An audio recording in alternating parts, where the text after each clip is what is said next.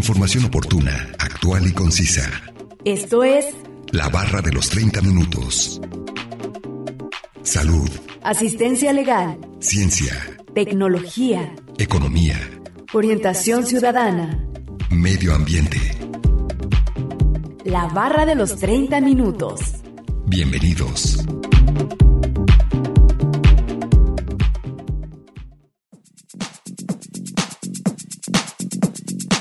La gastronomía de Estados Unidos corresponde a una mezcla variada y algo de otras gastronomías. Esto es así debido a que es un país creado fundamentalmente por inmigrantes procedentes de diferentes países de Europa, Asia, África y otros países. Bienvenidos sean todos ustedes a la barra de los 30 minutos. Los saluda Gustavo Robles. Es un placer que nos sintonicen en el 104.7 de FM o en la página de internet udgtv.com diagonal radio udg diagonal colotlán. El día de hoy hablaremos acerca de la gastronomía estadounidense y nos acompaña un especialista en el tema, así que no se mueva y sigan sintonizándonos con este interesante tema que hemos preparado para ustedes. Comencemos a escuchar el primer fragmento de la entrevista e información adicional que hemos preparado.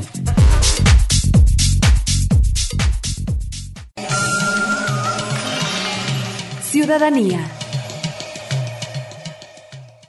También, bueno, en tiempos modernos, aunque no necesariamente es exclusivo de Estados Unidos, las cervezas artesanales y cervezas eh, comerciales son prácticamente el, Estados Unidos es el, segundo productor más grande de cerveza, ¿no?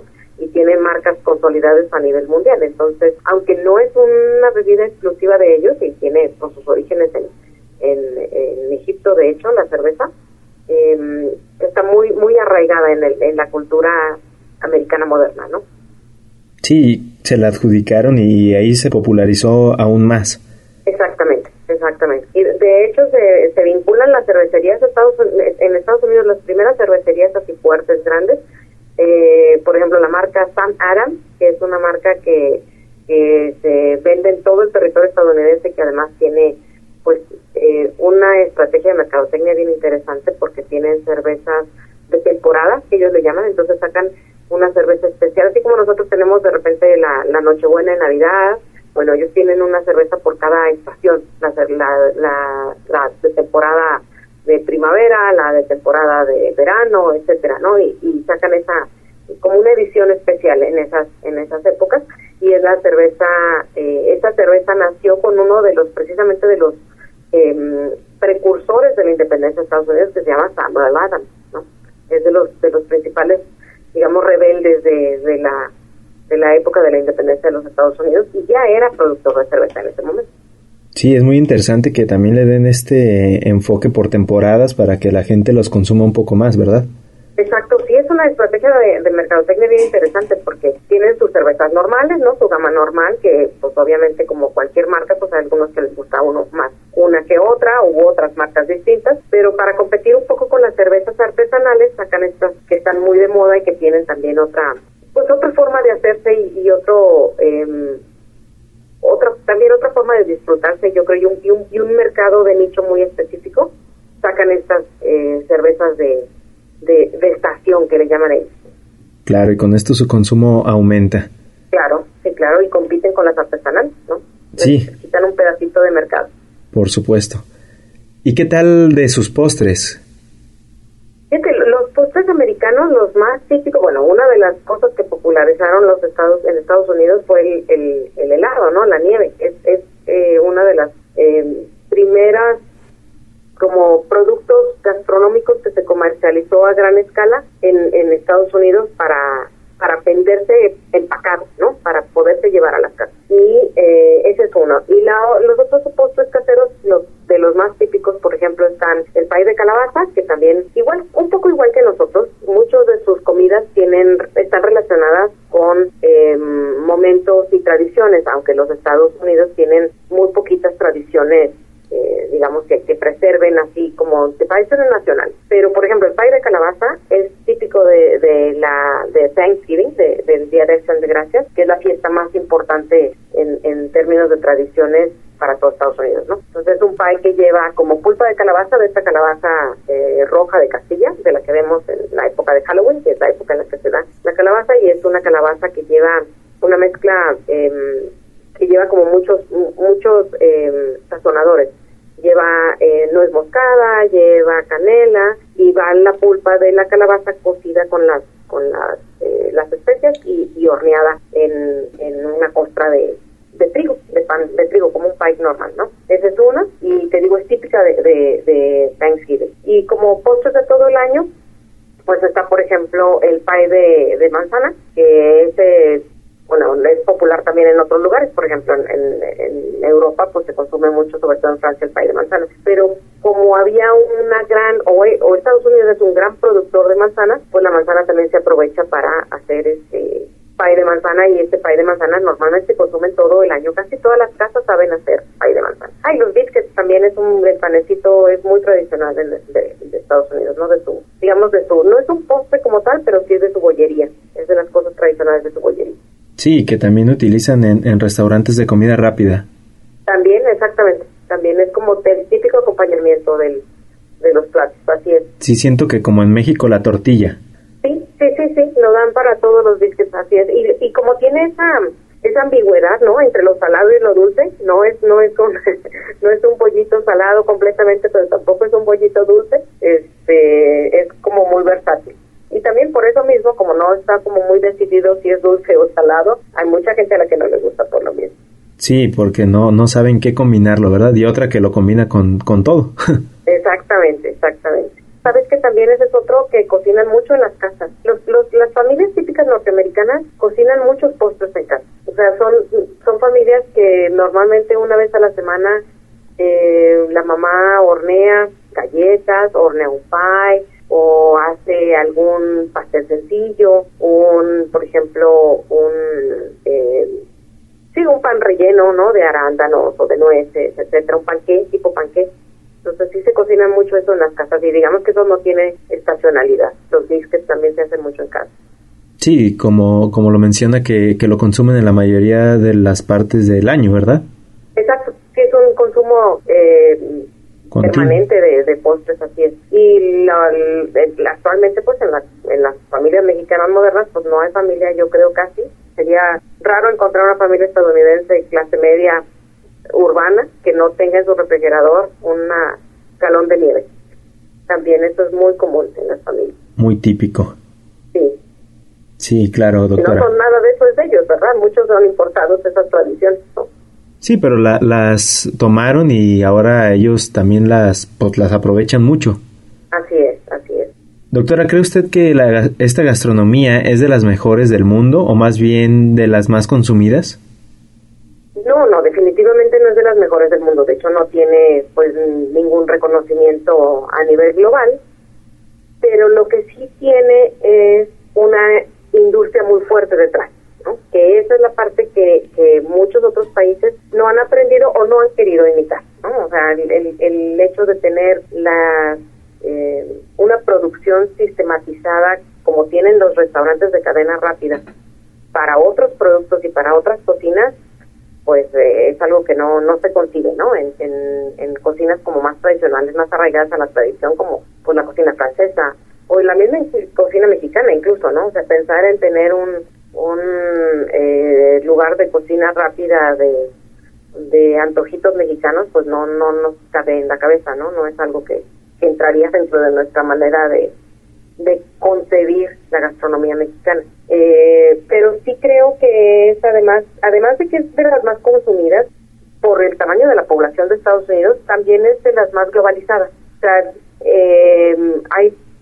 muy interesante porque hay muchos estudios sobre McDonald's vinculados, por ejemplo, a los temas económicos, ¿no? ¿Cuántas hamburguesas de McDonald's puede comprar la población de X país? Porque en casi todos los países existe un restaurante McDonald's, ¿no?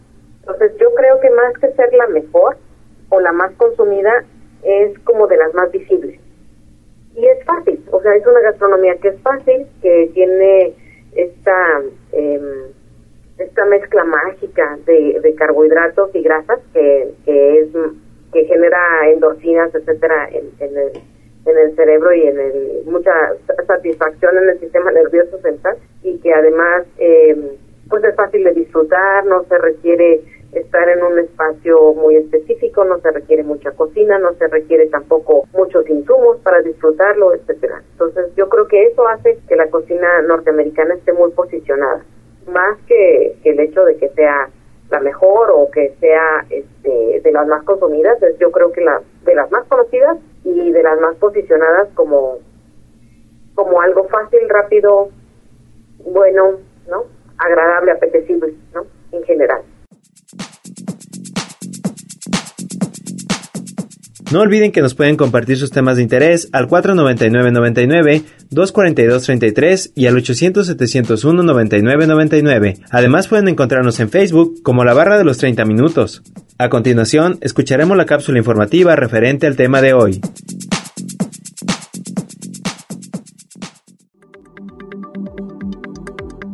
Almuerzo de la placa. El almuerzo de la placa es un plato típico de Estados Unidos, Hawái el almuerzo de la placa está compuesto de arroz blanco y macarrones. Adicionalmente, esta comida estadounidense suele acompañarse de pollo ketsu o hawaianos como el cerdo kalua, entre otros. Poke es un plato tradicional de Hawái. Consiste en pescado crudo marinado con sal marina, salsa de soya, nuez de cucuy asada y machacada, un poco de aceite sésamo, alga limo y gundilla hawaiana picada. Comida típica del Medio Oeste. En la zona del Medio Oeste es común que la comida americana se use en carnes de ganado como la res y aves de corral como el pollo, pavo y ganso. Son tradicionales en la comida de la región la barbacoa y los perros calientes al estilo Chicago. En zonas como Wisconsin es tradicional el fish fry, pescado frito, acompañado con patatas fritas. Se suelen servir los viernes en los restaurantes. Entre las frutas más consumidas en la región está la papaya y las cerezas. Fish fry o pescado frito es muy popular en la región. Consiste en pescado recubierto en un empapelado hecho de pan de raya. Consiste en un pescado recubierto en un empapelado hecho de pan rallado, harina de maíz y condimentos. Se sirve usualmente con salsa tártara, papas fritas y ensalada de col. Barbacoa el estilo de barbacoa en el Medio Oeste es muy popular. Consiste en carne sazonada, usualmente costillas, y cocida lentamente en el horno. Su salsa es dulce y picante. Platos típicos de la comida de la región sur y sureste. La comida típica de Estados Unidos, especialmente en la región sur de Estados Unidos, tiene influencia en la gastronomía internacional francesa, británica, escocesa, irlandesa y afroamericana. Los ingredientes principales y comunes en sus platos son la harina de maíz, tomate, cebollas, frijoles negros, frijoles pintos, arroz, pimientos y queso. Los frutos secos como el nogal y el nogal negro se usan en los postres y pasteles. Las carnes de tortuga y bagre azul forman parte de la comida del sur. Las comidas principales son el pollo frito acompañado con puré de patata, guisantes secos, el jamón de Virginia, el chicken fried stick, entre otros. Chicken Fried Stick. El protagonista, o como se dice en español, filete de pollo frito, es la chuleta de cerdo. Inicialmente, el cerdo ablandado recubierto con sal, harina, pimienta negra, es decir, queda como chuleta empanizada. Este plato típico del sur de Estados Unidos fue bautizado como Chicken Fried Stick porque las chuletas empanizadas se cocinan en aceite reutilizado para freír el pollo. Además, es comúnmente acompañado de gravy, puré de patatas, puré de papas y verduras. Burritos. El burrito es referencia de los platillos mexicanos. Básicamente las recetas de los burritos tienen ingredientes como huevos revueltos, patatas, cebollas, chorizo o tocino cocidos, envueltos en una tortilla de harina. Sin embargo, aunque hay variaciones regionales en las recetas de burritos, todos los burritos tienen sofrito de carne picada que pueden ser de cerdo o res. Información obtenida de la página web www.turismoeeuu.com, una producción de Radio Universidad de Guadalajara en Colotlán.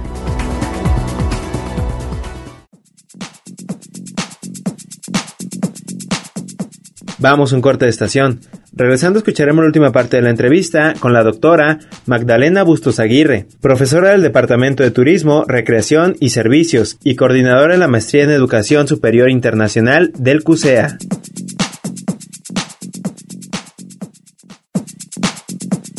Información oportuna, actual y concisa sobre temas diversos. La barra de los 30 minutos. En un momento continuamos.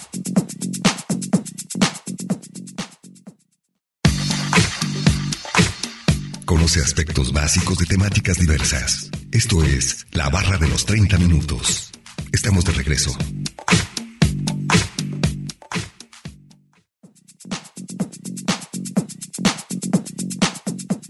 Estamos de regreso en la barra de los 30 minutos, en el 104.7 de FM o en la página de internet www.radio.udg.mx diagonal colotlan, escuchando el día de hoy el tema del cigarro. Vamos a escuchar la última parte de la entrevista con la doctora Fabiola Macías Espinosa, profesora del Departamento de Psicología Aplicada del CUCS.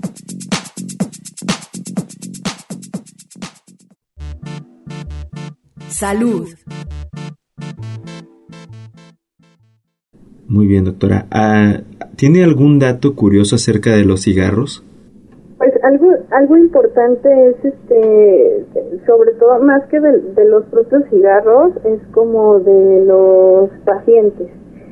Fíjate, hay un, hay un, hay un, la encuesta precisamente la ENCODAT señala que hay alrededor del 70% de los fumadores tienen interés de dejar de fumar pero el problema es que eh, solo de ellos un porcentaje muy poquito es los que logran realmente la cesación. Y esto es muy importante y muy interesante porque efectivamente hay una, tenemos que trabajar mucho por la parte de la cultura y la reeducación en el tema de, de alguien que, que fuma, cómo lo podemos ayudar.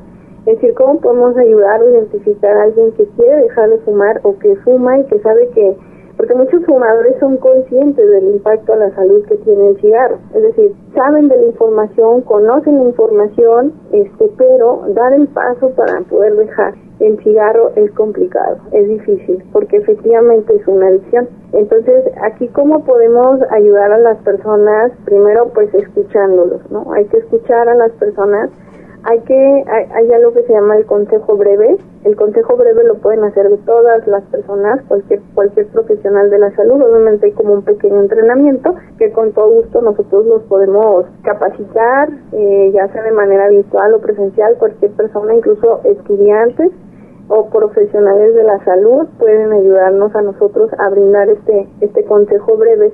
Para poder derivar el consejo breve ayuda a, a que la persona no se sienta sola y poderle dar un dato muy claro y concreto y sobre todo eh, basado en evidencia de cómo puede él acudir a un lugar o a un espacio para poder dejar de fumar, ¿no? O para poder iniciar un tratamiento de cesación.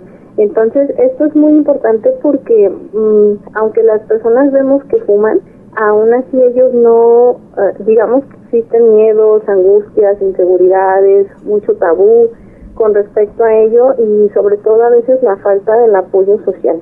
El apoyo social son todas aquellas personas que están alrededor tuyo y que cuando tú inicias un proceso de cambio o te van a ayudar o te van a criticar.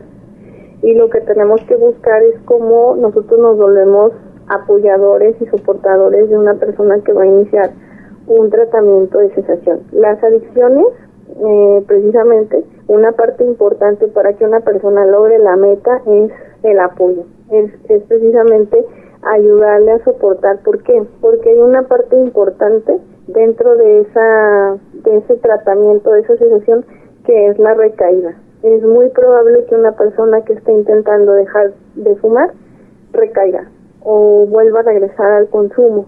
Es muy probable. ¿Por qué?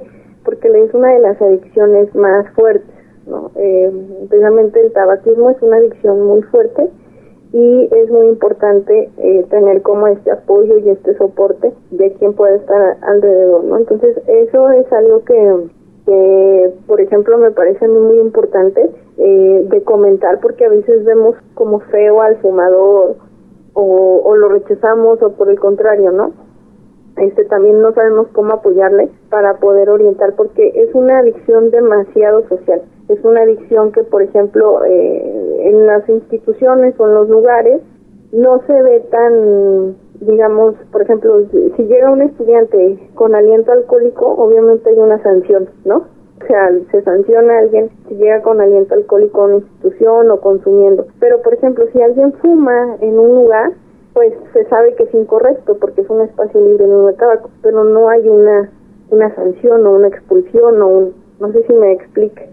O sea, aún sigue siendo una una adicción demasiado socializada, ¿no? Y entonces aquí el, aquí el asunto es poder sensibilizar también al fumador de que eh, la práctica de fumar tiene que ser muy concientizada, o sea, tiene que trabajar muy bien las distancias, en, en qué lugar. Por ejemplo, no puede fumar eh, en una distancia cercana de tres metros entre una persona y otra. ¿Para qué? Para que no le llegue eh, las partículas, para que no dañe su salud. Entonces, todo eso tiene, o sea, un, fumador también tiene que tener su propio cuidado pero el cuidado hacia el otro.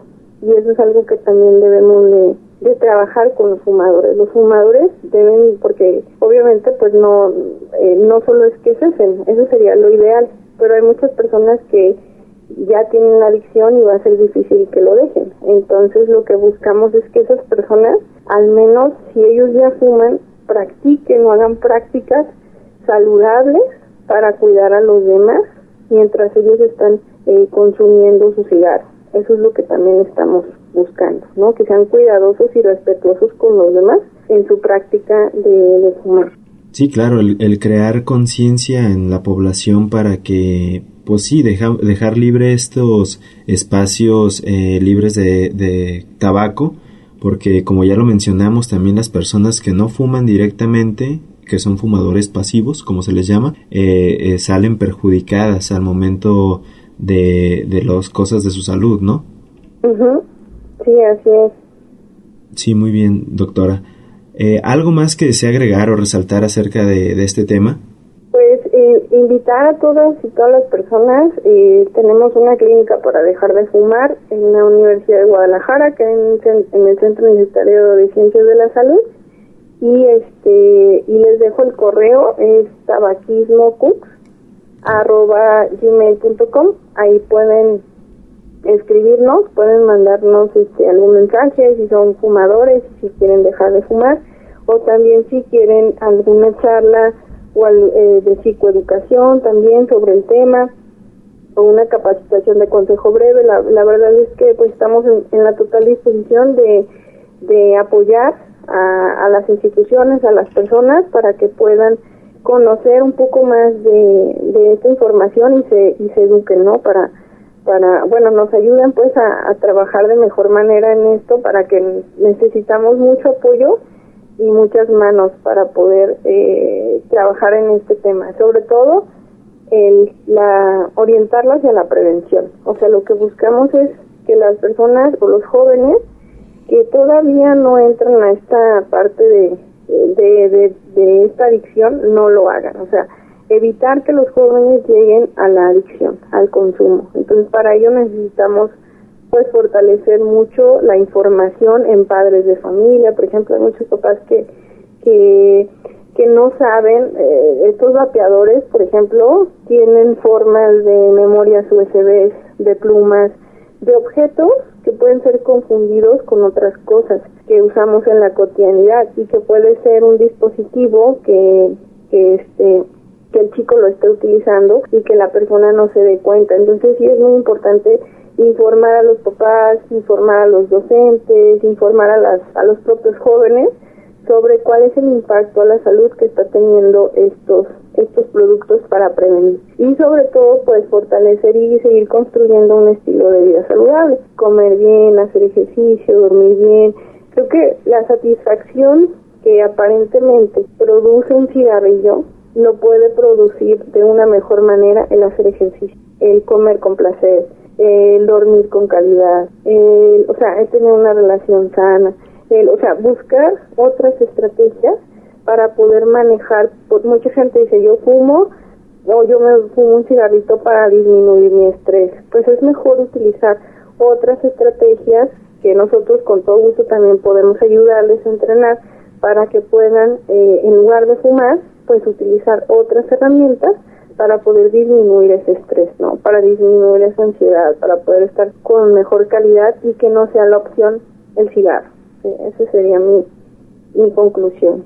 Sí, claro, doctora, hay que crear conciencia en la población para que se informe, eh, cambie estos malos hábitos y que agregue otros buenos a su, a su vida cotidiana. Y pues sí, claro, aquí, aquí como lo menciona, eh, que existe este espacio en el CUCS para que se, se arrimen y, puedan eh, manejar este problema de tabaquismo. Eh, ojalá que sí, sí asistan personas a ello. Sí, claro que sí, pues ahí está la, la invitación este, y también si hay estudiantes de psicología, cultura física, medicina, cualquier carrera que esté interesado en, en aprender o ser su objeto de estudio el tema de tabaco, también nos, nos ayudaría mucho porque nos hace falta poder hablar de todo, ¿no? Medio ambiente y tabaquismo, economía y tabaquismo, salud y tabaquismo, eh, mercadotecnia y tabaquismo. Entonces hay muchas líneas de trabajo para poder ayudar, eh, ayudarnos desde la parte científica poder eh, tener más bases para y argumentos para poder seguir eh, desmitificando todo lo que hay alrededor de este tema. Sí, crear herramientas para eh, trabajar en ello. Así es, sí, efectivamente, porque este tema, la, industria definitivamente pues sigue sacando productos, sigue sacando pues cosas nuevas que, que le venden a los jóvenes, ¿no? Que le venden a los chicos y bueno, pues eso es su trabajo en la parte de, marketing de negocios, ¿no? Pero nosotros como promotores de la salud, en el cuidado de la salud, pues tenemos que estar luchando, ¿no? Tenemos que estar luchando con esta parte, ¿no? Con, desde esta desde esta cuestión, porque al final, por ejemplo, una persona que es fumadora y que al final desarrolla un efisema pulmonar o un EPOC, pues va a tener que venir al sistema de salud y lo vamos a atender, ¿no? A pesar de que hace su efisema, su enfermedad fue ocasionada por un consumo, ¿no? Entonces nosotros lo, lo, vamos a atender, pero qué mejor si podemos prevenir, ¿no? Entonces la cuestión es prevenir porque esa persona puede tener una mejor calidad de vida sin tener que llegar a tener a, a utilizar oxígeno, por ejemplo, por el resto de su vida, ¿no? Entonces todo eso lo podemos prevenir siempre y cuando eh, pues tengamos o adoptemos prácticas que abonen a la calidad de vida y a la salud. Sí, claro, trabajar en esta prevención para no llegar a esos extremos. Así es. Esta ha sido la entrevista con la doctora Fabiola Macías Espinosa, profesora del Departamento de Psicología Aplicada del CUCS. A continuación, escuchemos una última cápsula informativa.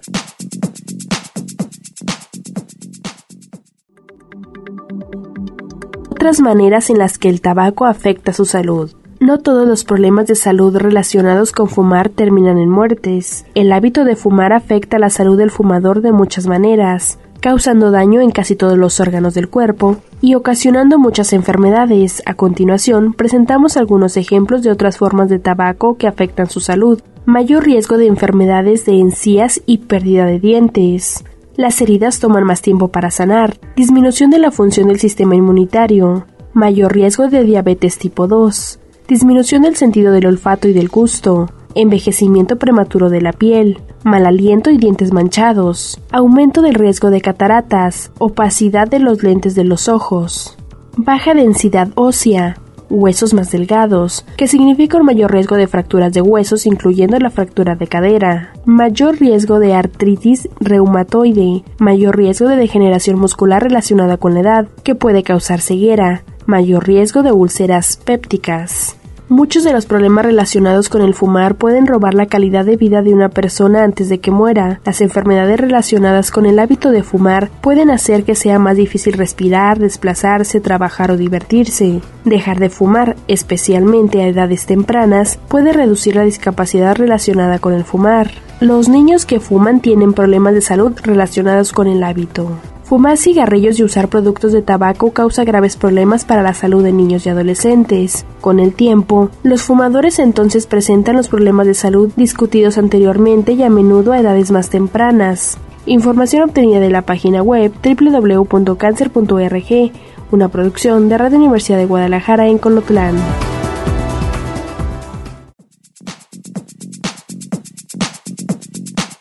Acabamos de escuchar la segunda y última cápsula informativa y vamos a concluir con el tema del cigarro. Agradecemos la entrevista a la doctora Fabiola Macías Espinosa, profesora del Departamento de Psicología Aplicada del CUCS. No olviden que si se perdieron de algún programa, pueden escucharlo o descargarlo desde el sitio web www.radio.dg.mx diagonal colotlan, dar clic en la opción podcast y después seleccionar la barra de los 30 minutos, donde encontrarás todos los temas. Sigan sintonizándonos y no olviden escucharnos de lunes a viernes a las 11.30 de la mañana y a las 11.30 de la noche en retransmisión. Y los sábados no se pierdan el maratón de la barra de los 30 minutos, donde se pasan los 5 temas de la semana. Es un placer haber estado con ustedes. Se despide Gustavo Robles. Hasta luego.